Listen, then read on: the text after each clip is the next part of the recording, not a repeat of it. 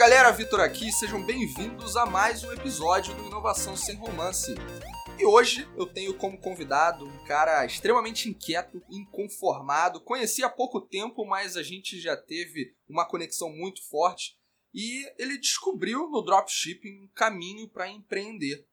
Rodrigo, obrigado por ter aceitado o convite. É um prazer estar aqui com você. E para aqueles que não conhecem o Rodrigo, conhecerão agora esse cara que está fazendo coisas fantásticas. Fala galera, pô, primeiro queria agradecer o Vitor aqui a oportunidade de estar conversando com vocês. Então eu já sou um ouvinte, então tá aqui do outro lado para mim é uma experiência bem bacana. Então, pô, contando um pouco da minha história aí, eu tenho 30 anos, sou carioca, é, tra sempre trabalhei na área de logística e, e o Drop é, não deixa de ser um modelo logístico de entrega. Então a gente vai falar bastante sobre isso, tirar, acabar com alguns mitos aqui do que, que é o dropshipping, de como ele funciona, ele só é internacional, dá para fazer nacional também. Pô, a ideia é que a gente poder bater um bate-papo bem leve e poder tirar todas essas dúvidas que vocês acreditam que tenham. Boa, cara. Porra, é muito legal a gente falar de, de drop aqui nesse sétimo episódio do Inovação Sem Romance, até porque o drop é uma parada muito nova para muita gente, então não tenho uma noção. Depois acho que vou fazer até uma enquete para ver se a galera conhece dropshipping. Mas até para a gente já tirar um pouco dessa dúvida do que é dropshipping, acho que vale o conceito, né, Rodrigo? Explica para pra gente o que é o drop. Por mais que o drop seja algo novo, ele, ele já existe, ele está na nossa vida o tempo todo. A gente compra bastante na internet e o dropship é quando a gente compra esse produto que a gente está comprando, e aí ele tem que ser físico, ele, em vez de ele ser entregue pela loja que a gente está comprando, ele é entregue direto do fornecedor. Então isso já acontece o tempo todo, só que a gente às vezes nem fica sabendo. Então, por diversas vezes a gente compra algo, recebe em nossas casas, só que a gente não sabe de onde que veio. E se, ela, e se esse produto veio direto do fabricante, ele já é um dropshipping. Então, não necessariamente tem que ser internacional, Hoje, o que eu pratico é o dropshipping internacional, mais especificamente produtos vindo da China, só que dá tranquilamente para fazer isso de forma nacional. Então, você tem aí uma loja que não tem presença digital perto da sua residência, que não tem nenhuma figura na internet fazendo essa venda, você pode representar e em vez de você estocar esse produto na, na sua loja, no, seu, no, seu, no seu estabelecimento, você pode é, mandar direto do seu fornecedor. Então aí que está o grande, o grande lado brilhante do dropshipping. É essa oportunidade de vender algo sem ter necessariamente um estoque físico acumulando espaço e prendendo seu capital. E podendo testar e errar, que eu acho que é o lado é, mais inteligente de todo o processo.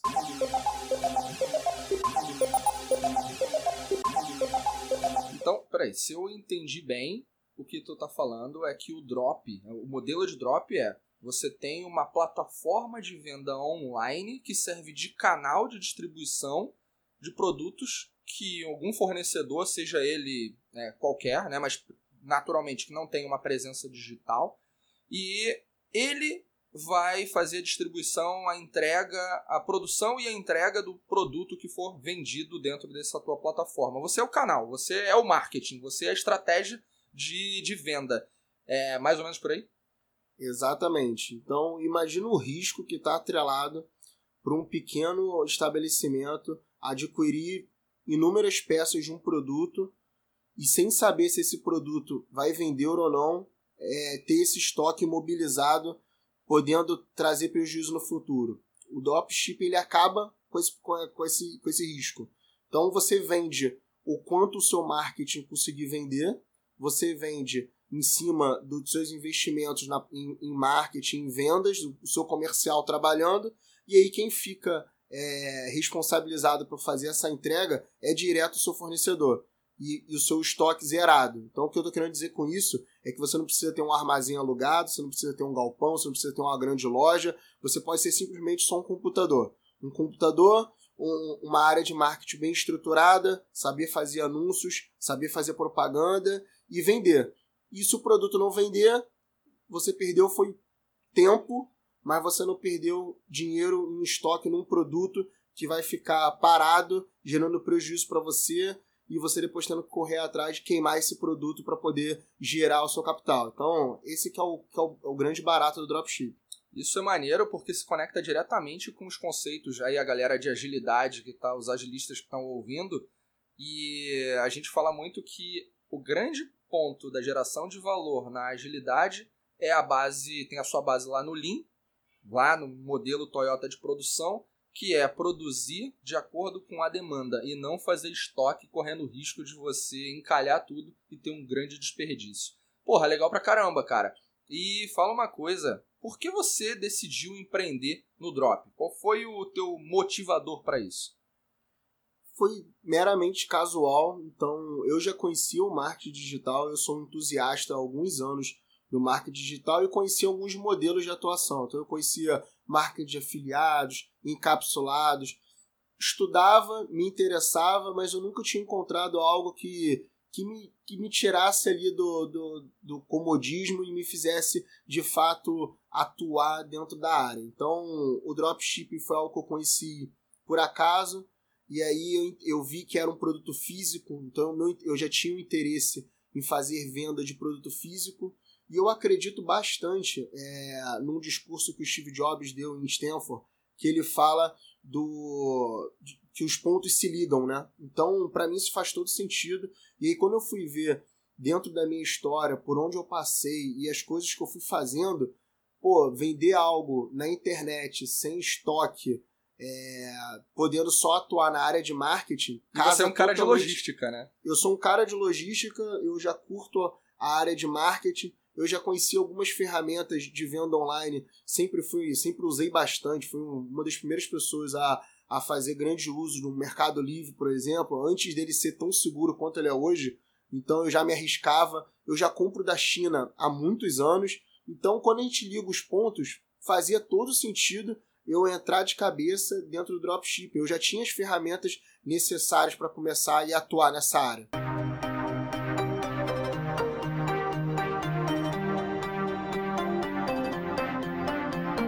muito maneiro, cara. E dentro dessa tua relação aí com o dropshipping, é, e você como pessoa, né? A gente, como eu falei, a gente se conheceu, deve ter o quê? Três meses, quatro meses? Por alguma aí, coisa assim, aí. cara. E tu é um cara muito sagaz, um cara muito inteligente. Nas nossas conversas deu pra ver o quanto já aprendi contigo. E em pouco tempo você começou a ter resultado com drop, né? É, quer dizer, em pouco tempo também não é tão simples assim, mas a gente Exato. vai chegar lá. E eu imagino que isso é resultado de muita pesquisa, muita dedicação, todo esse conhecimento, toda essa ousadia que você, como mesmo falou, é, já navegava nos mares do Mercado Livre quando as pessoas achavam, ah, o que, que é isso? Isso daí pode ser é uma fraude, né? furada, é fraude. Mas você já estava lá se arriscando, experimentando e que mais um conceito da inovação é esse, experimentar sem medo de ser feliz e se errar, ok, tudo bem, segue o jogo, né? Levanta, continua e melhora. E aí, cara, você como me parece ser esse cara que traz muita novidade, pesquisa, estuda, qual é a dica que tu dá para quem tá começando? Imagina, e, e não preciso nem pensar em drop agora, cara, mas assim, pô, o cara tá começando algum tipo de iniciativa, de projeto, de ele vai empreender em algo, Pô, o que, que tu tem que fazer para tu começar? E não precisa ser uma questão técnica aqui, porque questões técnicas, como ponto de partido, tá cheio de gente dizendo o que fazer. Mas a real do que é necessário para tu começar, não é todo mundo que diz. E aí? Qual é a dica pra galera sair do, da inércia? Eu acho que você falou tudo. Eu acho que é de fato sair da inércia. Então acho que o primeiro passo é você começar algo, que seja o drop, que seja vender produto de uma lojinha do lado da sua casa pelo Mercado Livre, porque essa lojinha hoje não tem uma presença digital. Mas para fazer isso você vai ter que começar. E aí o que eu, o que eu falo para todo mundo é que vendas é algo incrível. E quando sai a primeira venda, é, é com certeza ela é marcante para todo mundo. Então todo mundo que vende, já vendeu ou vai vender algo na vida sempre vai se recordar da sua primeira venda. E tem muito guru, então tem que tomar cuidado com isso. Tem muita gente especialista em vendas especialista em dropshipping, qualquer outro mercado na internet. Eu acho, eu não acho ruim as pessoas seguirem, acompanharem. Tem muito conteúdo gratuito e bom, por exemplo, no YouTube, que eu acho sensacional. Agora eu acho que uma grande falha que as pessoas têm é, é, é ter vários é, ter vários mestres. Então, escolhe uma pessoa que você se identifica, segue ela, segue a estratégia dela, não mistura muito. Então, quando a gente tem diversos professores, a chance de a gente misturar as estratégias e não chegar a lugar nenhum, ela é muito maior. Então, depois que você encontrar uma pessoa que você consegue estabelecer uma conexão com ela, você acredita no modelo dela, acredita na forma que ela trabalha, faz o passo a passo que essa pessoa manda, tenta dessa forma e o principal de tudo, faz, aplica. Então eu acredito muito no modelo do caiaque, né? Então se a gente remar só do lado do estudo e esquecer de remar do outro lado, que é o aplicar e pôr em prática, o caiaque ele não vai sair do lugar, né? Você vai ficar andando em 360 ali para sempre. Então, tudo que você está aprendendo, passo a passo, aprendeu, aplica no dia seguinte e aí assim você vai crescendo. E aí você vai criando confiança e você vai tendo resultado. Se você ficar só estu estudando, então eu já vi isso várias vezes, eu tenho alguns conhecidos, pessoas próximas que não são grandes estudiosos, mas que não aplicam nada, e isso não vai ter resultado. Eu nunca vi ninguém montando empresa lendo livro. Então leu, viu, achou bacana, quer, é, quer, fazer, quer fazer acontecer, bota em prática. A pior coisa que pode acontecer é dar errado. E aí levanta, sacode e vai, e vai para cima da, da, próxima, da próxima missão. Então eu penso muito nisso. Porra, sensacional. E eu fiz uma postagem esses dias é, tanto no LinkedIn quanto no Instagram, falando sobre as zonas de amadurecimento do ser humano até que ele tenha evolução, aprendizado de verdade. E aí você tá no primeiro existe o primeiro estágio, que é a zona do conforto, tá tudo tranquilo, beleza, e consequentemente é uma beleza superficial, porque não tem aquilo que não se move naturalmente não cresce, não tem a chance de evoluir.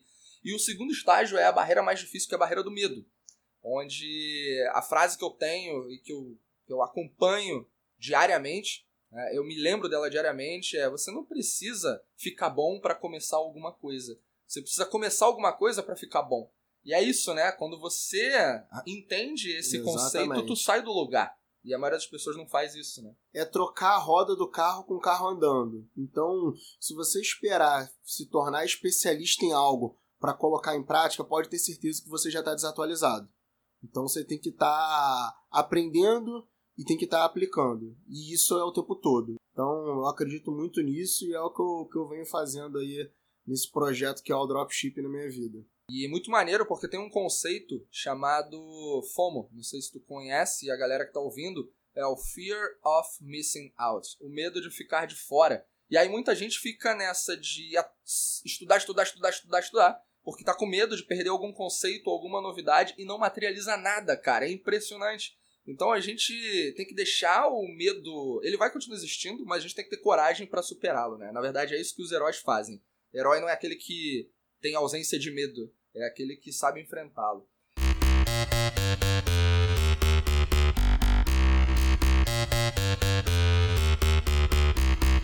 E aí a gente já tá falando de algumas coisas bem interessantes que o, o, romance, o romance tá ficando de lado aqui. Isso é muito bom, cara. A gente sabe que nem tudo são flores, né? E o teu primeiro drop, tu já tá no segundo, não é isso? Exato. O primeiro é... foi pro saco, né? Eu tive duas lojas, né? Então, minha primeira loja, eu fui bem no óbvio. Então, o que, que é mais fácil é a gente, se, se é pra gente fazer algo, vamos tentar fazer um pouquinho próximo da nossa zona de conforto. Então, a minha primeira loja de, de drop, minha primeira loja que foi meu primeiro e-commerce, eu fiz em algo que, que é interesse meu. Então, eu sou um cara que eu, eu sempre gostei de jogos. Eu sempre gostei de, de desenho, de anime, de filme, de animação. Então sempre foi um negócio que mexeu comigo. Então quando eu pensei em montar uma loja, por que não ficar dentro do universo que eu já me sinto totalmente confortável, né? Então eu montei uma loja de games. Então era artigos de, de jogos que eu vendia diretamente da China. Era algo que eu tinha uma familiaridade, que eu gostava, que eu tinha em casa. Então eu tinha muito mais propriedade para fa falar sobre. Então eu recomendo que quem for começar comece dessa forma, mas aí a loja começou super bem, então era um tema que eu gostava, que eu sabia falar, que eu soube trabalhar, eu conhecia o público, até porque eu fazia parte desse público, então eu tava... Você era persona também, Eu era, né? eu era persona, então eu me desenhei como uma persona do meu próprio, é, do meu próprio empreendimento, então eu tive muita facilidade para fazer as primeiras vendas. E aí começou muito bem, começou muito bem, eu tive as primeiras vendas, como eu disse, a gente nunca esquece quando a gente vende a primeira vez. Uma loja que, pô, se fosse hoje, a loja era muito feia, muito feia mesmo. Só que eu tava conseguindo atingir um, um público que era o público desejado, que foi o que eu desenhei como persona, que é algo muito importante também. Então a gente sempre que tiver um projeto, a gente tem que ter bem claro com quem que a gente está falando para poder falar na mesma sintonia do, dos nossos ouvintes. Então é, essa loja ela começou super certo, vendendo bem, e, e aí eu cometi o primeiro erro. Qual foi o primeiro erro que eu cometi? Eu só tinha um fornecedor. Então eu tinha um produto campeão, que era o que vendia, e só vendia esse produto. Então, por mais que eu tivesse 30 produtos na loja, só tinha um produto que realizava a venda constante e era de um único fornecedor. E esse fornecedor ele começou super bem. Então, lembrando, eu vendo um produto da China. Então, a gente tem uma, uma barreira cultural, a gente tem uma barreira de, de idioma. Então, era, era difícil a conversa com ele. E outra, ele está do outro lado do globo. Então a gente tem fuso horários diferentes. É, não é aquele negócio feito no fio do bigode, né? Como historicamente foi. Não tem um aperto de mão, não tem um, um cara a cara, não tem nada disso. Ele é uma pessoa que eu me comunico ali pela internet, que eu confio e ele confia em mim. Então tem que ter aquela dupla confiança. A gente começou super bem, eu vendia um controle para jogos, então é um jogo que está estourado no momento aí de celular, toda molecada está jogando. Eu vendi um controle que adaptava o teu celular para jogar esses jogos com muito mais facilidade, muito mais ergonomia. E aí vendia super bem. Até que um belo dia o meu fornecedor começou a enviar um produto com uma embalagem pô, bem aquém do que ele enviava antes.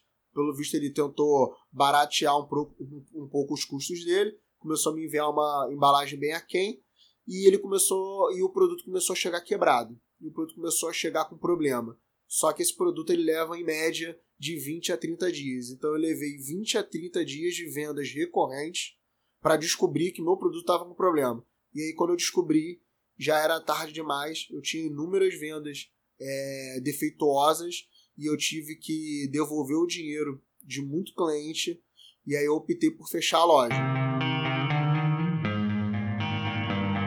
E aí eu acho que esse foi o, o grande momento ali de, de risco que eu, que eu percebi que, que eu estava dentro de um, de um projeto que tinha seus riscos, por mais que era bastante minimizado quanto ter uma loja física, ele tinha outros riscos que quem tem uma loja física desconhece. Uma é essa de você não ter uma proximidade com o teu fornecedor e você descobrir 30 dias depois que o teu produto está com problema. Então, levantei a cabeça, e aí botei, pensei, refleti bastante sobre todos os pontos onde eu acertei e errei. Então essa loja ela durou quatro meses. Então eu fui do ápice a quebrar em quatro meses com essa loja. Então eu quebrei essa loja de fato, devolvi o dinheiro, saí num prejuízo. Só que eu não desisti não. Eu entendi que o modelo ele era campeão, fazia sentido pra caramba. Então se a gente para pensar friamente, pô, qual é o sentido hoje de você vender um produto e você construir um estoque gigante daquele produto, sendo que ele pode ser a qualquer momento substituído por outro? E aí, o que, você vai fazer com todas aquelas peças, tudo aquilo que você já tem estocado? Você vai queimar, que é o que a gente vê hoje no, no mercado tradicional, você queima a um preço super baixo, já termina de destruir a, a, a, reputação daquele produto, porque antes era um produto que ele era bem posicionado em relação a, a, a preço, e agora você acaba de destruir ele de uma, de, da última vez e você tem que começar de novo com outro produto. Enquanto no dropshipping, essa migração de um produto para o outro é muito mais suave, com muito menos riscos, e pô, a transição ela é bem mais tranquila de fazer. Então eu comecei uma nova loja. E aí eu botei na minha cabeça que nessa nova loja eu ia utilizar tudo que eu aprendi na, na anterior que eu tinha quebrado, eu ia colocar em prática e eu já tinha que começar super bem. E foi o que aconteceu. Eu mudei meu nicho, eu saí do nicho que eu me sentia mais confortável e fui para um nicho que eu acredito que ele, era, que ele é mais promissor, que é o nicho feminino de produto focado no, na mulher. Então hoje minha persona são mulheres de 25 a 45 anos que tem, um, que tem compras constantes na internet, então é uma mulher com uma presença digital muito forte. Então, para essa mulher que eu vendo, e eu montei uma loja totalmente focada nisso, com produtos que essa, que, que, essa, que essa mulher vai se interessar. Então, a outra loja ela, ela, foi, ela foi descartada, só que tudo que eu aprendi com, com ela, todos os erros, eu coloquei em prática nessa segunda loja, que já no primeiro mês já teve um faturamento superior ao melhor mês da primeira loja. Então, é realmente colocar em prática tudo que a gente, tudo que a gente aprende e fazer dos erros ali lições e aplicar e, e, e crescer para dentro do, do sistema. Cara, você tem uma, uma, um conjunto de lições aí, inclusive mais coisas para compartilhar já, mas eu fico pensando, você contou tantas coisas até aqui e você, em paralelo, tem o teu trabalho, né? Na tua empresa. Como é conciliar essa realidade de tempo aí? É uma parada surreal, não parece ser surreal quando você tá afim, né? É, eu acho que eu sempre encarei o dropship como um segundo negócio. Então, acho que dois, duas falhas que a gente pode cometer. Uma, pensar na, na renda extra, né? Ou na renda extra, pra turma que fala, fala o extra. É, eu acho que isso é uma falha. Acho que a gente não deve pensar assim, a gente tem que pensar como negócio, a gente tem que pensar como uma empresa. E, e aí eu vejo muito, muitas pessoas falando: ah, dá para começar com mil reais, dá para começar com três mil reais. Não, não, não dá. Se você entrar com essa cabeça, vai dar errado. Porque você não vai abrir um negócio físico hoje e você vai pensar que com mil reais dá para fazer acontecer, porque você tá não deixando margem nenhuma para um, um erro. Você tem que estar tá preparado para o bom e tem que estar tá, tá preparado para o ruim. Então, quem me pergunta hoje se dá para começar com dois, três, quatro, cinco mil reais, eu vou dizer que não, não por conta do dinheiro, e sim por conta da sua mentalidade. Então, eu, eu comecei com, com pouco dinheiro, mas entendendo que eu estava entrando em algo que eu pudesse ter que em algum momento investir mais no início, então eu pensava no longo prazo, eu não pensava no curto prazo. Você não estava pensando no dinheiro na receita extra, né? Eu não estava pensando, eu estava pensando no, em aprender. Eu acho que isso foi o grande barato. Então eu vi que era uma oportunidade. Pô, eu sou um cara de logística, que eu sempre fui o back-office, então eu nunca tive ali face-to-face -face com o meu cliente final. Então era uma oportunidade de poder trabalhar mais o meu lado vendas. Então, para mim era interessante. Por, por conta do dropshipping, eu aprendi muito a como anunciar na internet, qual é a forma correta de anunciar, e eu vejo que tem muita gente que tem dificuldade nisso. A gente está falando de redes sociais aí, né? A gente está falando de redes sociais, a gente está falando de Facebook, Google Ads, Instagram, que é uma ferramenta pô, gigante que não para de crescer. Então, tudo isso eu só aprendi porque o meu negócio de dropship solicitava que eu soubesse essas soubesse administrar essas ferramentas. Então, foi por conta do negócio do drop que eu conheci isso. E o tempo todo é, tocando meu trabalho, meu trabalho nunca parou, eu continuo trabalhando com, trabalhando com logística na mesma carga horária. A diferença é que eu peguei algo que é um negócio que ao mesmo tempo não deixa de ser um hobby também, porque é algo que é muito prazeroso para mim e eu vou até altas horas da manhã aí nessa dupla jornada. Então, pô, a minha esposa me ajuda demais. Então, acho que é até um, um ponto interessante. Pô, você faz isso tudo sozinho? Não, eu não faço isso tudo sozinho.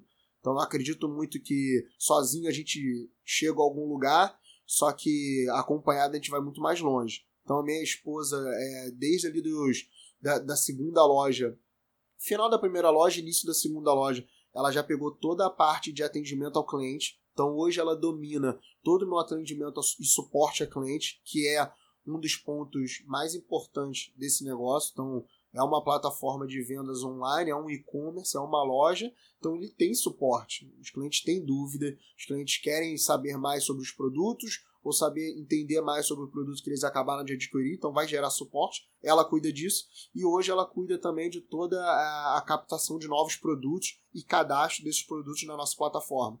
Então hoje ela é um braço direito para mim, me ajuda bastante e sem dúvidas é, a loja continuando a crescer, eu vou ter que colocar mais uma pessoa e depois mais outra e assim vai. Então é, sozinho a gente não chega a lugar nenhum. Então ela cuida desse processo de atendimento, cuida dessa parte dos produtos, cadastros, e você cuida de anúncio, você cuida de estratégia, você cuida de é, como que. Quando vocês decidem que produtos vocês vão colocar para ser vendidos, é uma decisão em conjunto, né? Imagino. Exato, é uma decisão em conjunto. Então, pô, nos meus anos aí de experiência com logística, eu fui um cara que me formei muito na área de gestão. Então, desde o início, a gente tem tarefas bem definidas e processo bem claro para todo mundo. Então, tanto para mim quanto para ela. Então, eu sei quais são os meus produtos, produtos que eu digo, meus processos, minhas tarefas, e ela sabe quais são os produtos que ela toca. Então, eu cuido realmente ali da parte do tráfego e do relacionamento com o fornecedor. Então, toda essa parte um pouco mais estratégica fica comigo e ela é o meu braço operacional. Então, ela que está ali na, na linha de frente com os clientes e ela que hoje cadastra os produtos que a gente vê que tem potencial de venda na nossa plataforma. Então, encontrar esses produtos hoje talvez seja a única tarefa que os dois fazem ao mesmo tempo. Então, a gente é bombardeado por, por anúncio o tempo todo. Então, se você ainda não percebe isso, comece a prestar atenção nas suas redes sociais. Você é bombardeado, você vê anúncio o tempo todo. E eu e ela, a gente é, participa desse, desse ecossistema. Então, a gente recebe muito anúncio. E aí, esses anúncios desses produtos que a gente acha interessante, se a gente vê que em algum momento faz sentido vender isso na nossa, na nossa plataforma, a gente salva isso dentro de, um, de uma pasta e aí a gente saca isso para nossa é, para nossa prateleira no momento que a gente acha que é oportuno. Então, essa é a única tarefa que a gente faz em conjunto Todas as demais são muito bem divididas e cada um sabe até onde vai e quando deixa de ser, é, quando a tarefa deixa de ser minha e passa a ser dela esse processo. Então isso é bem divididinho. Eu acho que isso é importante demais.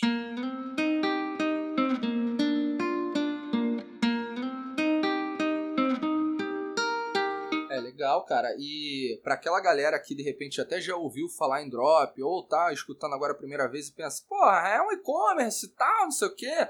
A gente não pode esquecer de alguns fatores, né? É uma empresa, como qualquer outra, então tu tem aí, pelo menos do que tu falou, que eu anotei: relacionamento com o fornecedor, atendimento ao cliente, marketing digital, a gente está falando de tráfego, cadastro de produtos, os tipos de produtos que vocês vão vender lá, e você está falando também que tem uma parte financeira por trás que precisa ser controlada, tem uma parte que a gente não pode ser leviano, a plataforma, por mais que tenha uma série de aceleradores, não é tão simples fazer aquela primeira configuração da plataforma. Eu sei que você me mostrou isso no outro dia.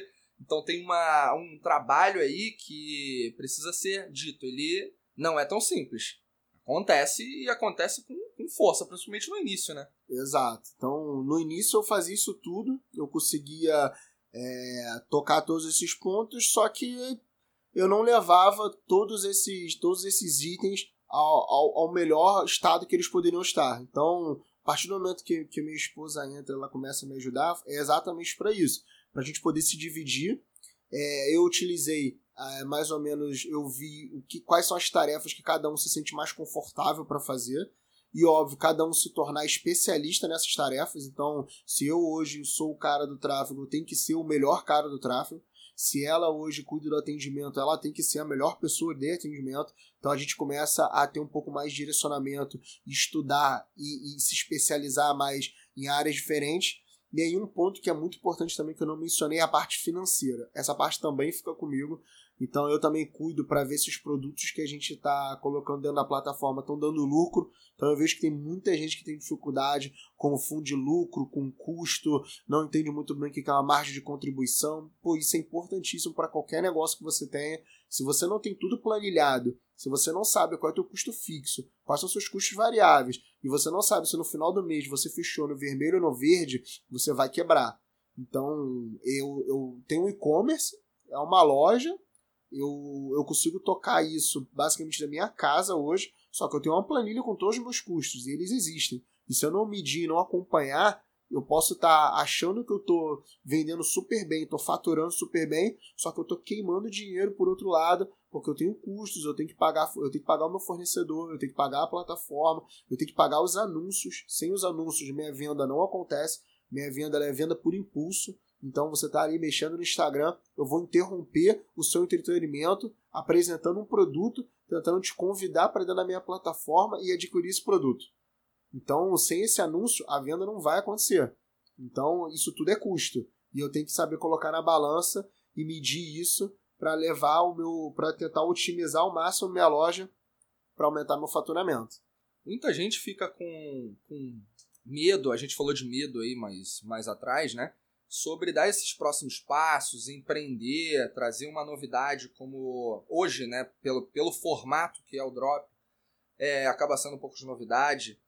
É, e você falou aqui, né? Já tem diversos e-commerces gigantescos aí de marcas enormes que fazem isso e muitas vezes as pessoas não sabem que estão fazendo, mas enfim. Provavelmente alguém aqui, tenho certeza, já comprou um sofá, comprou um móvel para sua casa e sem saber esse móvel veio diretamente do fornecedor.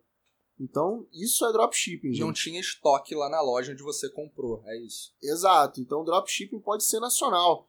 Então, é, você pode começar um dropshipping amanhã vendendo, é, como eu disse, algo de uma loja próxima da sua residência que não tem presença digital. Você coloca isso no site, vende para essa pessoa e em vez de você ter esse estoque na sua residência ou na sua loja, vai direto do teu fornecedor. Isso é dropshipping. É só um modelo logístico, é só entrega, é só isso. É uma forma de distribuição onde você não tem estoque.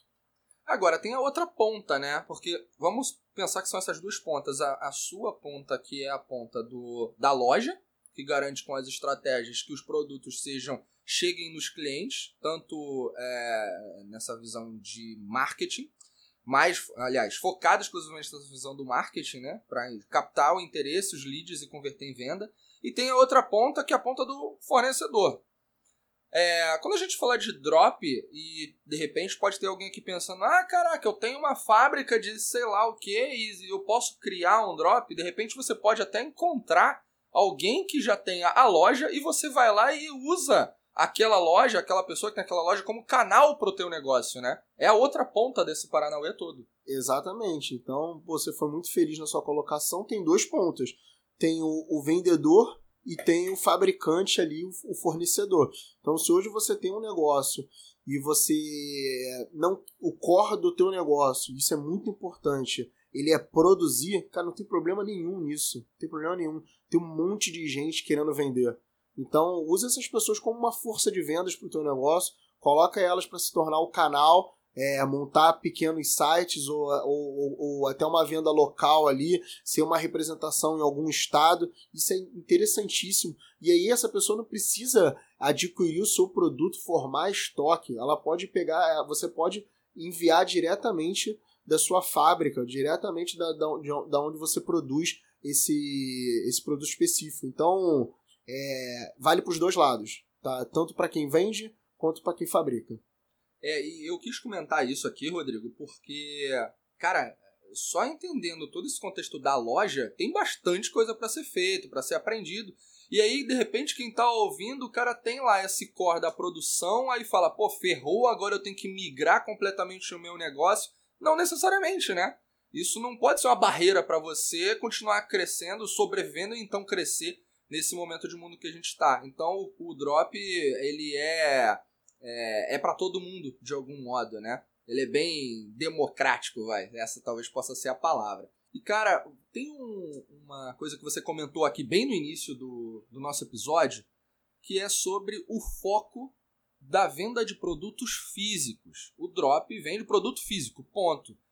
E a gente sabe, né, você que talvez esteja aí acompanhando agora esse podcast, se você estiver escutando o episódio, navegando aí em algum site ao mesmo tempo, talvez você esteja vendo um anúncio de algum infoproduto, de algum curso online, algum treinamento online, enfim. E isso é um modelo de negócios crescente, cada vez mais intenso e de sucesso, é inegável. Você pode não gostar, você pode não concordar, isso é uma opção sua, mas há de convir é um negócio que funciona, tem mercado.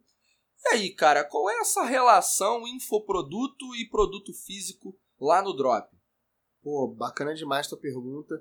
É, pô, eu fui muito atingido pelo, pelo, pelo mercado de venda de produto digital. Então acho que hoje é impossível a gente abrir um YouTube para assistir um vídeo sequer de qualquer tema. Então tu vai botar a galinha pintadinha pro seu filho, só que você vai receber um curso ali da Empíricos para você entrar num, num, produto digital ali, e aí aquilo ali você vai fechando esses anúncios, só que acaba que sempre aparece algum que mexe contigo. Então, cara, é um mercado que tá aí, tá, tá na nossa cara, ele existe, ele é grande e, e você pode, você pode sim ser um produtor digital. E aí onde que entra o dropshipping nisso tudo? Então, o drop, como, como o Vitor disse, ele é para produto físico. Então, para quem um dia pensa em vender um produto digital, é, produto digital, a barreira ela é muito grande, né? Então, o custo de anúncio ele é muito maior. Você tem que ter uma plataforma é, muito melhor organizada, que tem um, um, valor que também é bem maior do que no drop. Então, o drop, por vender um produto físico, é muito mais fácil de vender. É muito mais fácil de vender uma garrafa do que vender um curso online. Então, você tem que você tem que é, quebrar muito mais objeções de uma pessoa para poder vender um curso online para ela. Enquanto para vender uma garrafa é, é, muito, ela consegue perceber, é muito perceptível para a pessoa os benefícios que o produto físico vai trazer. E ele é muito mais direto, enquanto online não. Então, para quem pensa um dia em partir para a venda de produto digital, entrar pelo dropship, entrar pelo mercado do físico, pô, é super interessante. Então, isso foi até um, um ponto que, que me chamou a atenção no drop no início, porque eu já conhecia o mercado digital, eu já pensava nisso como, como mais uma forma de renda para o futuro, um negócio diferente, só que o dropship ele me agarrou primeiro pelo, pela, pelo fato de que é muito mais fácil começar pelo físico. Ele é uma, ele é uma, ele é uma ótima porta de entrada para quem quer entrar no marketing digital como um todo.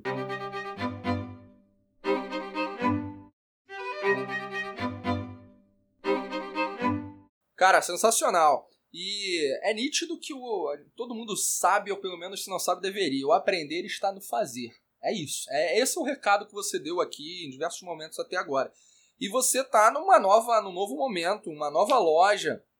E eu me lembro que você comentou, a gente, vou datar o programa agora com o que eu vou falar, né? A gente tá gravando agora. Aliás, a gente tá gravando no meio do carnaval, no olha só, segunda-feira de carnaval.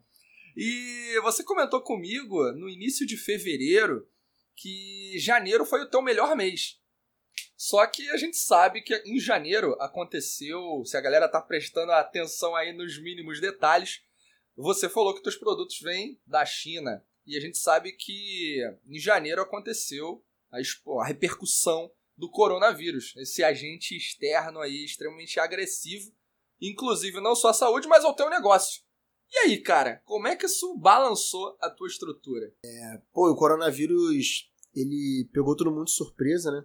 E eu acho que o coronavírus ele tem um agravante para quem trabalha com o mercado é, asiático, que é o ponto que nesse mesmo período, agora no meados de janeiro, tem o Ano Novo Chinês. Então, meio que o coronavírus foi uma extensão do Ano Novo Chinês. Então, o Ano Novo Chinês, ele ali na, na última semana de janeiro, o, os chineses, eles realmente eles, eles param para isso. É uma data muito importante na cultura deles. Então as fábricas param, então para tudo, para postagem, não tem produto saindo, é, o país fica parado. São poucos fornecedores que trabalham e o meu fornecedor, por exemplo, não estava trabalhando.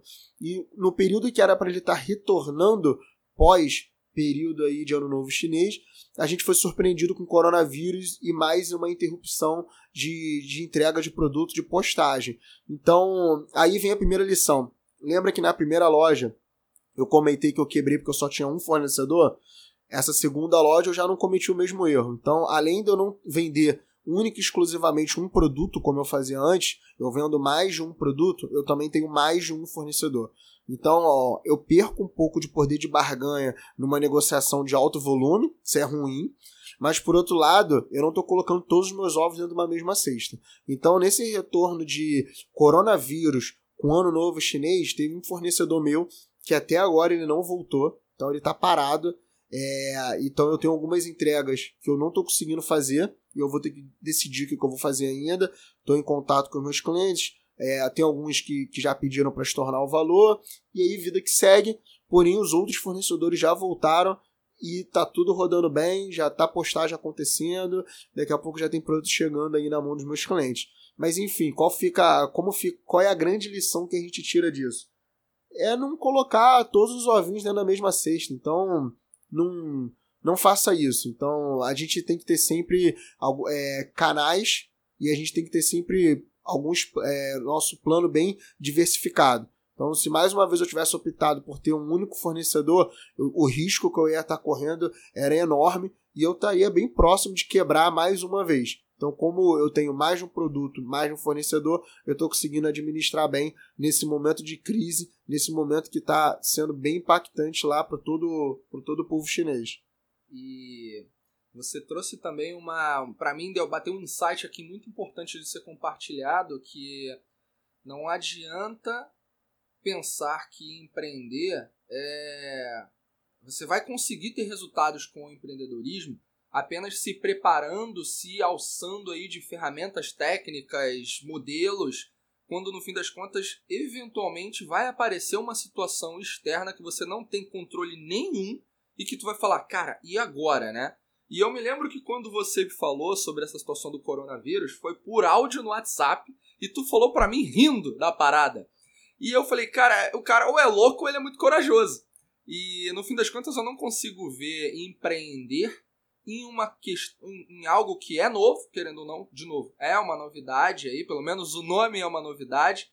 E, e tu tá lá rindo, porque você sabe que tu tem a atitude e a experiência, já que você em algum momento tomou um tombo, para lidar com essas incertezas e essas variedade, é, variações de temperatura e pressão que você não vai conseguir controlar nunca. E o jogo vai continuar. Então, coragem para empreender é um ponto extremamente importante da gente destacar aqui. E, cara, você é um. Você falou aqui, né? Você é um ouvinte do, do Inovação Sem Romance. Aliás, esse episódio tá cheio de novidades e uma delas eu vou contar agora. A partir de março, você que está aí ouvindo o Inovação Sem Romance vai poder participar como convidado aqui do meu lado. Exatamente isso. Então a gente vai divulgar uma página. Nessa página você vai poder escrever a sua história, se submeter a sua história e quem sabe você não vem aqui fazer parte da família do Inovação Sem Romance. E se você já quiser fazer parte dessa família, não apenas aqui como ouvinte, tem mais uma novidade super legal, que é o seguinte. Eu criei uma, um canal lá no Telegram, onde você pode acompanhar pílulas de inovação diárias que eu compartilho através de áudios, que são insights meus em relação à inovação sem romance. Então eu criei um, um canal chamado Inovação Sem Romance lá no Telegram, onde eu compartilho áudios diários sobre inovação, falando aquilo que a maioria das pessoas não quer falar. E, meu amigo, você veio aqui não é para ouvir o que você quer, é para ouvir o que você precisa. Então o link para acessar o canal no Telegram já está no meu perfil na bio do Instagram, beleza? E é só procurar lá Inovação Sem Romance que você encontra.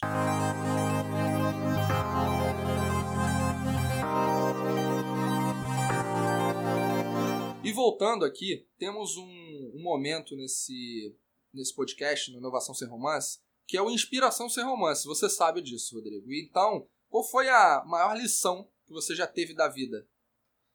É, eu acho que eu tive duas, vou fugir um pouco aqui, eu vou, vou, falar, vou comentar duas. A primeira é um, é um ponto que para mim ele é, ele é bastante, ele marca muito, que é rotina, né? Então, o que, que, eu, que eu quero dizer com rotina? a gente é treinado, e aí isso é, acho que é um pouco do modelo que a gente tem de educação, e depois a gente faz uma, uma faculdade ali, para quem segue bem a, a, regra do jogo, e a gente vai para o mercado de trabalho e a gente bota na cabeça que a gente quer um trabalho que não tenha rotina.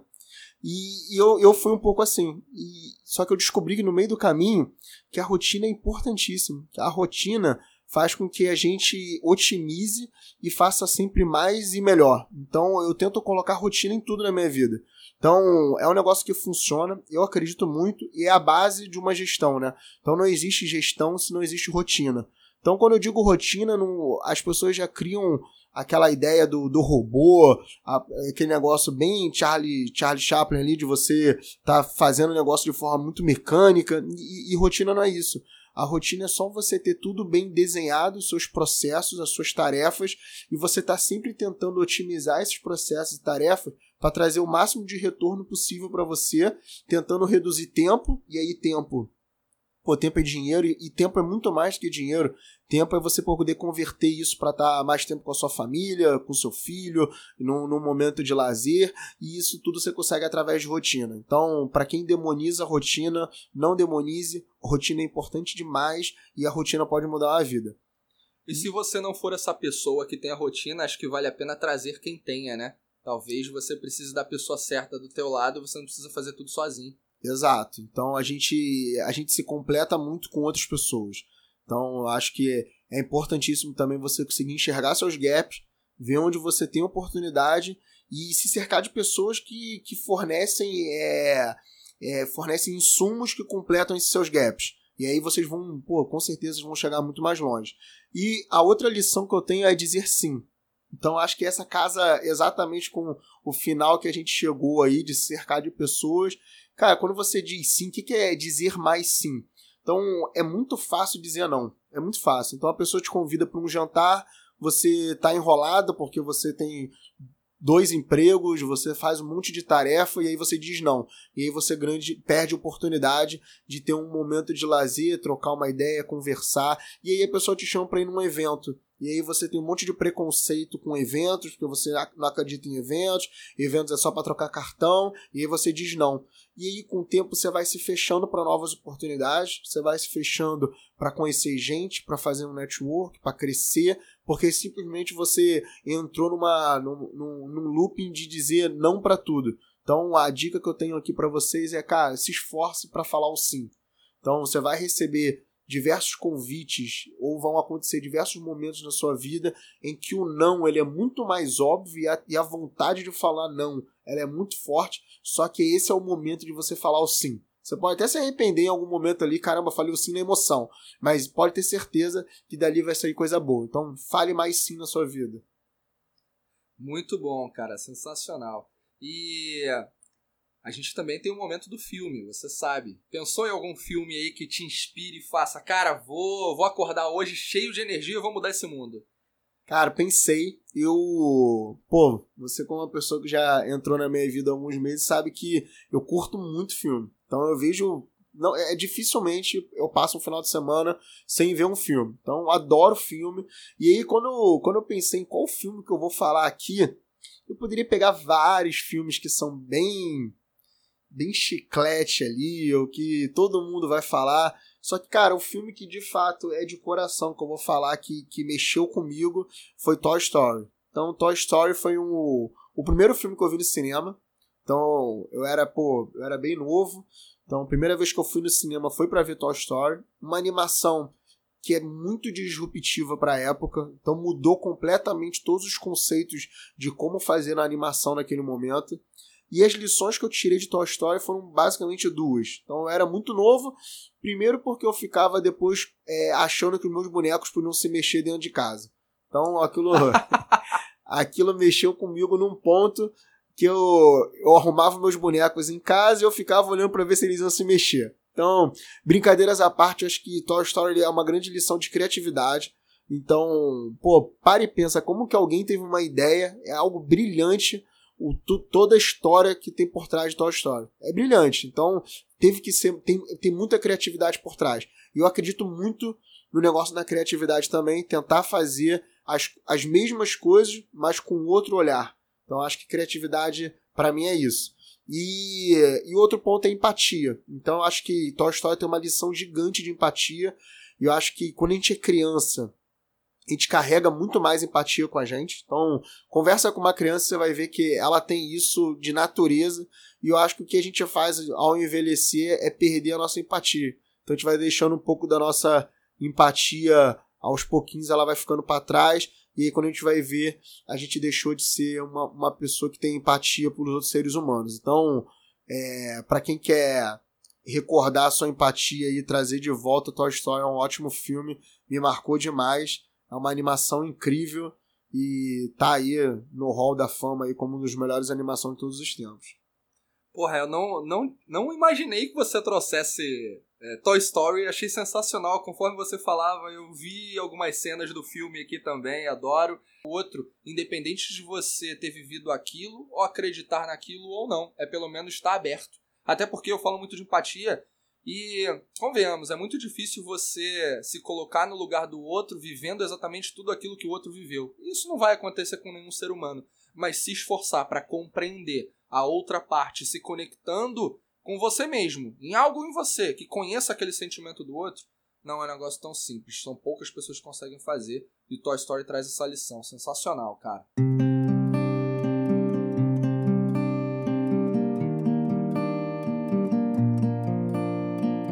Chegamos aqui, infelizmente, ao nosso momento final do, desse episódio. Cara, foi sensacional compartilhar aqui essa experiência com você. Aprender sempre com você é uma grande honra e uma oportunidade ter você aqui do lado para inspirar outras pessoas também. Então, palavrinhas finais para aqueles que nos escutam. Opa! Pô, é, de novo agradeço. Acho que compartilhar é, é um momento sempre de, de grande aprendizagem. Acho que a gente, para poder compartilhar, a gente acaba meio que revivendo um pouco da nossa história também. E aí a gente acaba refletindo. Acho que isso é importante para todo mundo. A gente tem que ter momentos de reflexão. Então, bacana demais. E aí, como recado final para a turma que está ouvindo a gente, é, eu queria fa fazer um pequeno comentário aqui que é se cerquem de, de pessoas boas. Então eu acredito muito no. A gente é a média das cinco pessoas que a gente mais convive. Acredito demais nisso. Acho que isso é transformador pra caramba. Então, cara, olha pro teu lado, vê quem tá perto de você. E quando eu digo isso, isso se estende à família também, tá? Então, se você tem uma pessoa que ela é âncora, que ela não acredita em nada, que ela acha que tudo é mentira, tudo é fraude, é todo mundo que enriquece é porque tá fazendo alguma coisa ilegal, cara, se afasta dessa pessoa, cara, essa pessoa não vai te trazer coisas boas. Então, se cerca de pessoas, pô, pra frente, que, que pensam em fazer o bem, que pensam em fazer uma coisa maior, que pensam em deixar um legado, que querem fazer, querem acontecer. E eu não digo isso só em, na área financeira, não, eu digo na área de, de prosperidade como, como ser humano mesmo, como missão de vida que todo mundo carrega. Então, se cerca de pessoa boa. Então, acho que esse daí é um, é um bom caminho e com certeza essas pessoas boas que você está se cercando são pessoas que vão te fornecer ótimas ferramentas para solucionar os problemas que você vai encontrando ao longo da vida. Então, isso é, um, é algo que eu acredito que eu venho fazendo e que vem modificando positivamente demais a minha vida. Rodrigo, eu só tenho a te agradecer porque você falou, olhe para a pessoa que está do seu lado, quem está do meu lado agora é você. então, uma grande oportunidade. Como eu falo isso sem baba-ovo, você é um cara muito sagaz e obrigado por ter aceitado o convite, compartilhado essa história, esse conjunto de histórias e ensinamentos aqui com a gente. Certeza que cada um de cada um aqui que ouviu esses, essas suas palavras e esses momentos saem mais inspirados, assim como eu também. E a você que ouviu, participou de mais um episódio. Um prazer enorme ter a sua companhia e a gente se vê no próximo episódio no Inovação Sem Romance. Tchau!